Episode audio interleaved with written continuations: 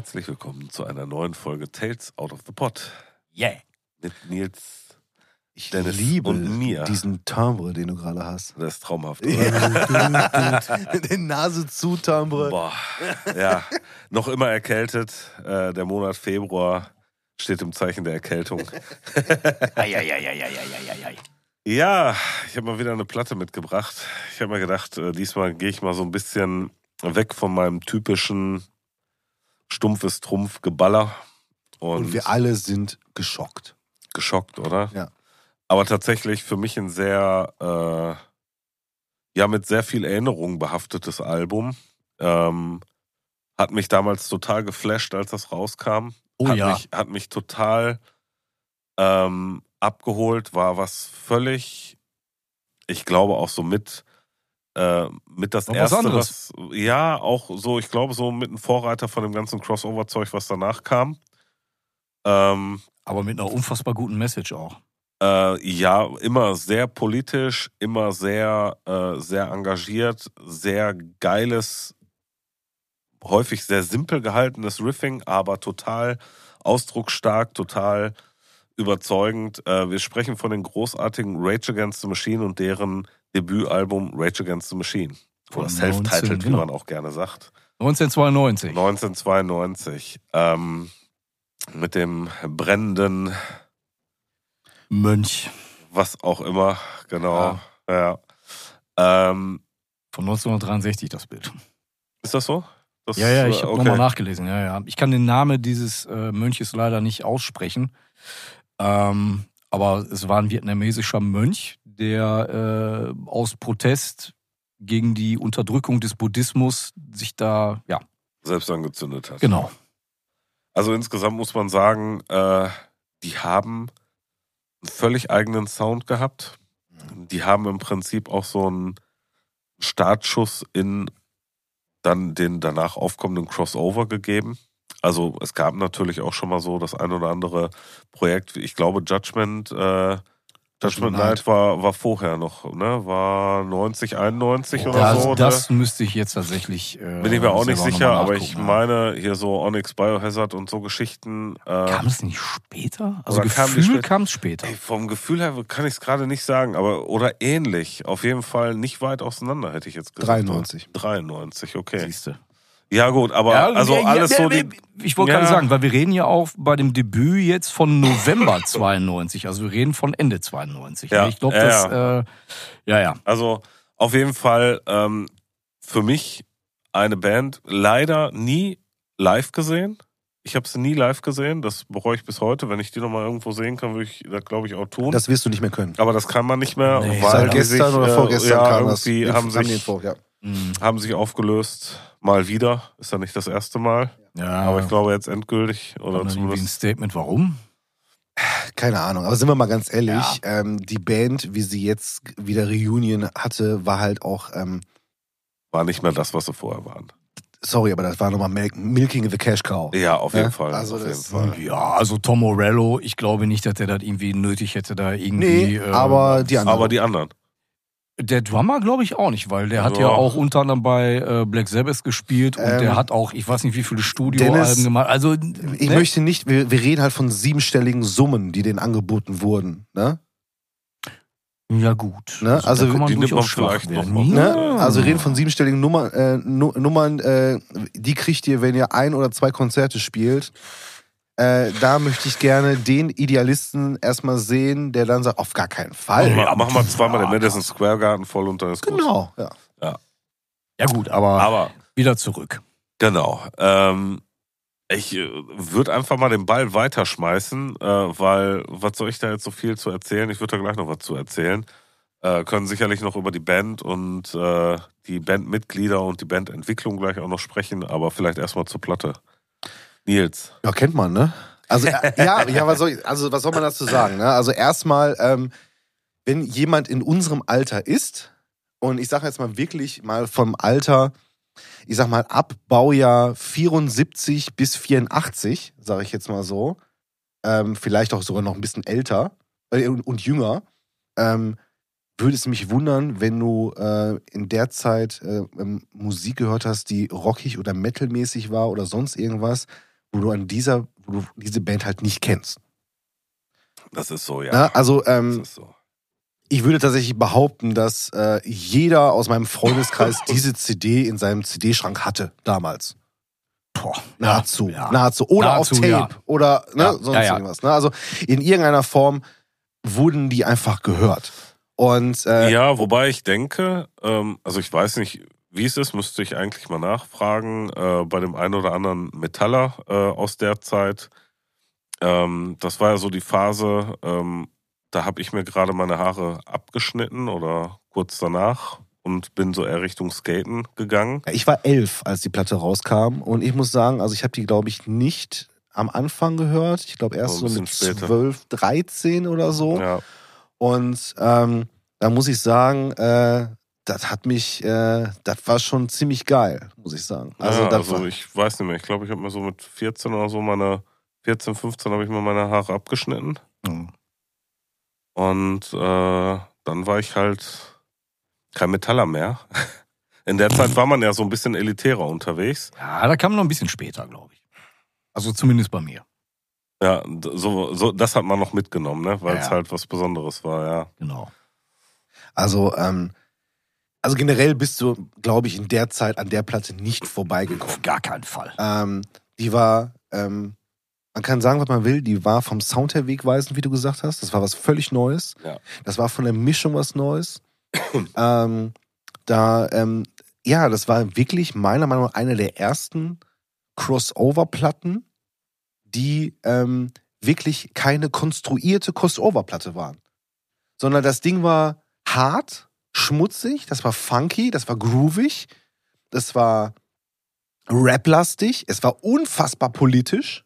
Ja, Unfassbar Ja, politisch. Ja, guck dir nur mal äh, die Liner Notes und die Greetings an. Äh, Genau. Hammer. Ja, also es war unfassbar politisch, was auch sehr unüblich war zu der Zeit. Das hast du in dieser Form vielleicht höchstens noch bei Public Enemy oder so gehabt, auf anderer Seite. Ja. Ähm, und ähm, also von daher, das war, das sind wir mal ganz ehrlich, das war Stoff, wo du als Teenie voll drauf abgegangen bist. Ja, ne? vor allen Dingen, ey, ganz ehrlich, ich hatte die damals, also ich hatte die erst auf Tape. ich, ich tatsächlich auch, ja. Mhm. Äh, Ich war 14. So. Die kam im November 92 raus und ich habe dieses Tape. Ich habe noch einige Tapes bei mir äh, im Keller äh, aufbewahrt, in irgendwelchen Umzugskartons. Und ich, nachdem du die Platte reingeworfen hast, Stefan, muss ich dann natürlich meinen Keller äh, durchforsten. und ich habe das Tape gefunden. Auf der einen Seite, äh, wie gesagt, das Debütalbum Rage Against the Machine. Auf der anderen Seite, auch im November 92 erschienen, NoFX, äh, White Trash, Two Heaps and a Beat. Oh, auch geil, ja. Ey, und ich kann mich daran erinnern, dass ich diese Kassette mit 14 im Bus, ich habe damals auch in einer Punkband gespielt, Rauf und runter gehört. ey, kaputt gehört, dieses Tape. Ja, Und ich meine, so unterschiedlich wie die beiden Platten nicht sein können, aber Rage Against the Machine, äh, die waren absolut wegweisend damals. So vom Sound her, dieses direkte, nicht überproduzierte Ding, wo du zu jeder ich glaube auch Ja. diese Menge an Bass-Sound, die da drin ist, die du vorher nicht so in der Intensivität hattest wie da. ja, ja, Ne, weil der ist ja schon sehr, sehr dominant, vollkommen. weil du auch nur eine Gitarre noch dabei hast. Genau. Die Gitarrenarbeit von Tom Ja, Morello. Dieses, dieser Groove, die haben jedes Lied grooved wie die Sau. Was ich krass finde, ist, wenn du dir so einen Song wie Fistful of Steel anhörst, wo im Strophenpart einfach nur ein Banding im 24. Bund Ja, gezogen wird. Und mehr passiert nicht. Ja. Das ist immer nur ein Biu, Biu, Biu. Und mehr macht die Gitarre ja. nicht. aber auch so, so ein Statement auf der Aber- Platte zu haben, ne, sorry, äh, mit no samples, keyboards or synthesizers used in the making of this record. Das mussten ja nachher erstmal erklären, weil der Tom Morello so viel bescheuertes Zeug mit seinem Slide gemacht hat, was die Leute äh, Nicht gerafft Ja, haben. soundtechnisch Platte, überhaupt ja, nicht klar. einsortieren konnten. Ja, Ne? richtig, aber das auf eine Platte dann halt einfach nochmal drauf zu schreiben, f- d- mega geil. Ja. Mega geil. Ich meine, da werden wahrscheinlich einige gewesen sein, die in der Zeit sich gefragt haben, wie man den Scheiß macht. Der hat ja seine Gitarre auch extra ein bisschen umgebaut, damit er das einfacher machen kann. Der hat halt einen Killswitch unten an der Gitarre gehabt, Ja. ähm, damit er die Hand halt über die Seiten legen kann, damit er nicht normalerweise bei einer, bei einer Les Paul Hast du den oben, ne? hast du oben Ja. den Schalter, um die Humbucker zu wechseln. Und wenn du dann halt einen leise drehst und den anderen aufdrehst, kannst du damit dann halt. Telecaster. Und genau. Und der spielt halt keine, hat sich dann unten auf dem, wie nennt man das, was da rauscht, der halt so. Toggle. So, Switch oder was? Nee, nee, den, äh, von der Korpusform, wie nennt man das da vorne dann, den, den, den, Pimmel, der da absteht. Hörnchen. Den Pimmel. Den Pimmel. Den Pimmel Da oder kommt der Pimmel raus. Genau. Ja, und da, ähm, da Gitarrenpimmel. hat er sich halt so einen Toggle-Switch halt äh, drauf gemacht und damit macht er ja immer diese, diese Soundeffekte Mhm. ein- ausschalten der Gitarre in Verbindung mit dem Slide über die Seiten ziehen und so. Ich habe damals auch extra einen Slide geholt, wollte das ausprobieren. Hat super funktioniert, Ja, sagst du? bist kläglich gescheitert. Nee, das ging, aber das war anstrengend und schwierig, den, den Sound einfach hinzubekommen, wenn du nicht diesen, auch die Möglichkeit hattest, das wirklich abzuschalten bei der Gitarre. Also den Sound selber damit hinzukriegen, Ja. war nicht das Problem, aber dieses, ähm, ein, diesen Einsch Ausschalteffekt, Ja. den der produziert hat, Ja. den konntest du wirklich nur, wenn du auch so einen Switch hattest. Also das hat gefehlt Ja. im Sound, definitiv. Aber der ist halt tight as hell, der Typ, ne? Ja. Das war halt Ja, auch ein sehr guter Freund die, äh, von dem ähm, Adam Jones von Tool. Die sind wohl da irgendwie Illinois, da äh, haben die Ja. in der ersten Garagenband irgendwie zusammengespielt und der Typ ist ja auch eine absolute Vi- Virtuose an der Gitarre, zumindest äh, äh, was gewisse Techniken einfach angeht. Ja, Also ja. ich glaube, da tun beide sich nichts irgendwie und ich denke einfach da, die, die werden wahrscheinlich in ihrer Jugendzeit voneinander profitiert haben und diese Dinge hat er dann einfach auch mit nach, äh, äh, ich glaube LA oder was, ne? Ja. Ja, äh, ich glaube, mitgenommen. ähm, er kommt eigentlich aus New York. Äh, der Illinois. Der, ich weiß nicht, wo der her, aber der hat auf jeden Fall mit seiner Mom irgendwie in Illinois gelebt und Okay. da hat, hat er halt den äh, Adam Jones kennengelernt. Äh, von Tool. Und äh, da haben die halt zusammen Mucke gemacht und dann ist er äh, nach Los Angeles gezogen und hat dann den Sect de la Roja kennengelernt, irgendwo Zack de la Rocha, ja. in so einer Bar. Ich kann mich noch erinnern, ähm, ich weiß nicht mehr, welches Konzert das war. Das war irgendein großes Festival. Ob es jetzt irgendwie so ein Rock am Ring war oder irgendein anderes Festival, auf jeden Fall wurde das bei MTV, meine ich, oder Viva, was halt zu der Zeit so war. Ich glaube auch MTV. Da habe ich beim Sebastian Reisch, kennst du den auch noch? Äh, vom Namen her, ja. Ja, da auch Kölnischer Wald ja. gewohnt. Da haben wir zusammen uns äh, Rage Against the Machine halt live angeguckt. Und ich weiß noch, der Zack de la Rocha, der ist da bei diesem Konzert so ausgeflippt. Der hat dann nachher da auf dem Boden gelegen und äh, ist völlig ausgerastet und äh, abgefahren. Also wirklich, wir haben da gesessen, äh, Kinnlade runter und haben nur gedacht, was passiert hier gerade? Was, was geht Total ab Jungen? beeindruckend, ne? abgefahren, wirklich abgefahren. Also ähm, sicherlich danach, also Debütalbum war, ist meines Erachtens nach kein Lückenfüller drauf. Ich finde die von der vom ersten bis zum letzten Song geil. Vollkommen. Ähm, nie wieder an die Qualität herangekommen, wobei ich sagen muss, die Renegade gefällt mir gut. Battle of Los Angeles sind auch ein paar gute Sachen drauf. Ja. Evil Empire ging so, die fand ich nicht so geil, aber ähm, ja, großartiges Album. Äh, später dann auch noch die Sachen, die sie mit Audioslave gemacht haben, na, war nicht so meins, muss ich sagen. da war mir der Cornell, er passte musikalisch nicht dazu. Da fand ich die Sachen, die sie mit den Jungs von, was war das, von Soundgarden.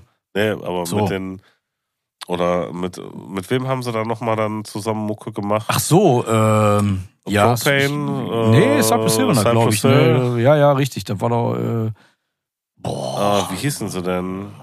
Ja, Äh, ja, ist jetzt auch nach. Rage Against the Hill oder so? ja, weiß ich jetzt gerade auch nicht, muss ich mal eben nachgucken. Aber Ich weiß, was du meinst, ja, ja. äh, Aber da, ja, aber hat Also auch da- funktioniert, aber äh, da, da war quasi, ja, wie Rage Against the Machine ohne äh, Sektor der Rocha, ne? Prophets of Rage. Ach die. Ja, genau. so war das, genau. Prophets Fand ich hart Rage. langweilig. Ja, Ähm, ja, die haben halt viel Rage Against the Machine Songs einfach gespielt. Mhm. Und weil er halt auch vom Gesang her so ein bisschen in eine ähnliche Richtung wie der Zack de la Rocha Ja, ging, okay. zumindest, ähm, war das, war das glaube ich, äh, ganz gut angenommen, aber war auch nicht meins. Also Nee, ich habe wirklich nicht. nur Rage Against the Machine und ansonsten. Ja, wobei ich auch da sagen muss, dass, glaube ich, Rage Against the Machine halt auch ein Kind seiner Zeit ist, ne? Ja, Ja, klar. absolut. Wobei ich finde, man kann die Sachen immer noch gut hören. Du hast halt einige Nein, nein, nein. Songs wirklich ich, tot glaube, es gehört, hat, ne? ich glaube, es hat schon seinen Grund, äh, weshalb ähm, warum das so gut funktioniert hat. genau du? damals und warum es heute so nicht mehr funktionieren würde. Ähm, also du kannst Meinst du musikalisch oder inhaltlich? musikalisch ähm, durch den Inhalt, weil Ja. ähm, also es wundert mich nicht, dass die Band halt irgendwann auf war, ja. weil ähm, du hast halt, ähm, das ist das ist so dieses Nirvana-Thema, ähm, dass du Mhm. das, was du, äh, dass du zu dem wirst, was du eigentlich nicht willst. Weißt du, was ich meine? Hm, Und ja, du hast- schwierig in Äh, dem Und du hast halt bei auch bei, bei, bei Rage Against the Machine halt ein, so eine tief verwurzelte politische Me Message, die halt aber am Ende von den Leuten nicht mehr, die von den Leuten am Ende völlig desinteressiert einfach nur noch zur Kenntnis genommen wird und sagt, mach mal lieber einfach Mucke. Weißt du? Ähm, Meinst, meinst du dieser erhobene Zeigefinger oder? ja, also ich finde auch generell ist, ist das, ähm, sind die halt auch, ähm, was Text, Text angeht, halt deutlich softer geworden. Zum, äh, zum ja, ja, das auf jeden Fall. Das auf jeden Ähm, Fall. und ähm, ich denke, dass das halt, ja, für die haben halt die Bissigkeit halt auch verloren. Und deshalb sind, glaube ich, auch, ist es einfach auch, glaube ich, gut gewesen, dass einfach nach vier Alben, glaube ich, war Schluss, ne? Genau, die haben die Self-Titled, dann Evil Empire, dann Battle of Los Angeles, dann die Renegades, Und das war's, ne? dann war Schicht Ja. und ich glaube, auch diese Reunion haben sie nichts Neues mehr Ich meine, rausgebracht. nee, die, haben nur noch. Nee, ähm, die haben nur noch live gespielt. also wie gesagt, die Renegades habe ich jetzt gar nicht mehr so auf dem Schirm gehabt. aber ähm, allein die Battle of Los Angeles, äh, ähm, da ist doch auch der vom Godzilla-Soundtrack, glaube ich, auch der Song drauf, glaube ich, ne? das kann sein, ja. Ja, möglich. Ja Nee, eh, nee, nee, da ist, da ist doch der Song, glaube ich, von, ähm, nee, warte mal, welcher, welcher Song war denn bei, bei, also bei, bei Matrix, ist äh, Wake Up von, Ah, von der. Genau, Wake Up ersten. war das. Auch ja. geiler Song, geiler Song, ja, genau.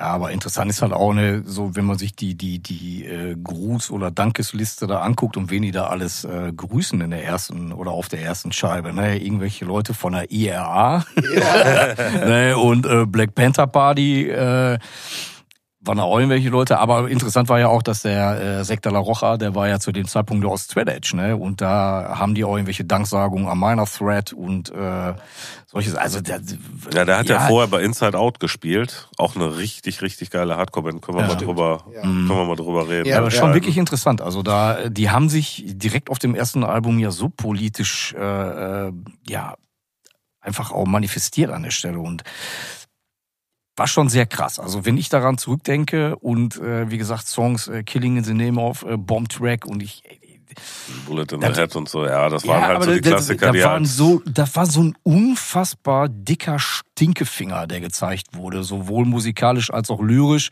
und von dieser ganzen Attitüde her äh, Wahnsinn. ich finde es halt, also die haben, die Platte hat so einen ähnlichen Stellenwert, finde ich, wie die ähm, Angel Dust von Faith No More. Die haben halt Sachen gemacht, die danach unheimlich viel, ich will nicht sagen kopiert wurden, aber wo die stilistisch bestimmte Dinge vorgearbeitet haben, die andere dann übernommen haben in ihre Mucke. Ja.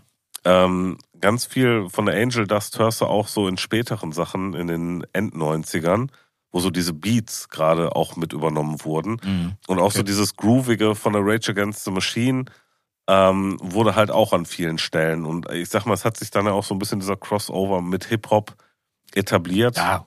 Wir Rap, kennen ja alle Rock, Clawfinger, Rock, ne? Wir kennen ja alle Clawfinger. Hat sich ja. Oh ja. ne, aber Machen wir auch mal eine. Sommerfolge. äh, auf jeden Fall. Ähm, Aber dann holen wir den Chris dazu. Äh, Nils, wie, äh, was sagt dein Daumen zu der Platte? Nein, brauche ich nicht lange drüber nachdenken. Ist eine geile Platte, ist heute noch eine geile Platte. Ich, ich habe dich ja von vornherein gebeten, bitte pack aber einen Song drauf, einfach, äh, den ich noch hören kann. Ja, Weil das ist meiner Meinung nach, das ist halt leider das Problem an der das Platte. Problem an der Platte ist, die Hälfte der Songs, also nicht die Hälfte, aber ein Drittel der Songs habe ich bei jedem Durchhören nicht gehört und geskippt, weil ich sie nicht mehr hören kann. weil man Und- sie zu oft gehört Genau. hat, ja. Das ist halt, das, und das sind halt genau die, von denen du gerade gesprochen hast. Ja. Ähm, da habe ich tatsächlich sofort erste Sekunde, boah, nee, weiter. Ne? Ja. Und aber das, das Vorteil war, dass ich da, mich da deshalb mal wieder auf die anderen Songs halt mal wieder fokussieren konnte. Und da sind so gute Songs drauf einfach. Ne? Die komplette Platte ist einfach, Ja, nur Filler, nur Ja. Filler. Ist so. Ja. ja. Und ähm, dadurch merkst du aber auch, dass die eine sehr coole Sinuskurve hat. Also da sind halt Songs drauf, die ein bisschen zurückgenommener sind, die ein bisschen, äh, also ne, atmosphärischer ist falsch, aber die ein bisschen mehr Storytelling haben, ein paar andere, die ein bisschen mehr in die Fresse sind und so weiter. Da sind ein paar Sachen, die sind grooviger und ein paar, die sind straighter. Und Wobei der Groove geht durch, finde ich. Der Groove, Groove ist geht auf jeden Fall durch. Bis zum Ja. letzten Song ist dieser Groove drin. Ja. Sowohl vom Riffing, ähm, was die Instrumente machen, aber natürlich auch vor allem durch den Gesang geprägt. ne? ja, ja. Also ähm, von mir gibt's einen Daumen nach oben, ja. Ja, von mir natürlich auch. Also da, äh, ich kann dir an der Stelle äh, nicht zustimmen, Nils. Ich kann jeden Song auf der Platte hören, tatsächlich. Ja, ich Äh, die, ich, Platte für mich ist die Platte, das ist so ein Gesamtwerk. Da äh, gibt's nichts Schlechtes drauf. Ich finde auch nicht einen Song wirklich schlecht. Das Nein, ist auch kein nicht Fehler. so, aber die, aber, die, aber die, ja, aber die Songs, die sind für mich, die hängen zusammen. Diese ganze Platte, das ist so ein Verbund und da ist für mich tatsächlich kein Song, den ich heute nicht hören kann. Selbst wenn Bomb Track oder Killing in the Name of. Schon fünf Äh, Milliarden Mal ja, gespielt natürlich. Wurde, ja. Nichtsdestotrotz kann ich die immer noch hören. Ich kann die auch immer noch das sehr ist aber auch bei hören. Nirvana so. Wenn, ich, kann- da, wenn, wenn, wenn, Kann dann auf, wenn, wenn dann auf der Platte als Smell Steel Like, äh, äh, Smells Teen Like Spirit. Smell Steel Like Spirit kommt, genau. Muss ich seppen, das kann ich nicht mehr hören. Ja, also von mir auch die Daumen hoch. Ich äh, würde deinem Wunsch nachkommen und würde Liebe, äh, Liebe, Liebe. Know Your Enemies äh, Ah, auf geil. die Liste Ja, packen. geiler Song. Ja, geile Ähm, Nummer, ja. ja. ja. ja, Aber was du meinst, ne, ich finde auch, man kann die Platte so durchhören und das Geile ist halt, dann neigt sich der Song dem Ende und du weißt schon, welcher der nächste Song Genau. ist. Ja, Du ja, fängst auch. dann schon an, sofort zu dudeln und Die Platte macht einfach Bock. ja, geile Platte. Äh, wie gesagt, musste mal einfach in die Runde geworfen werden und dann würde ich sagen, sind wir ja durch. Auf jeden Fall. Also, macht's gut da draußen. Bis dann. Ciao. Tschö. Tschüss. Tales out of the boy.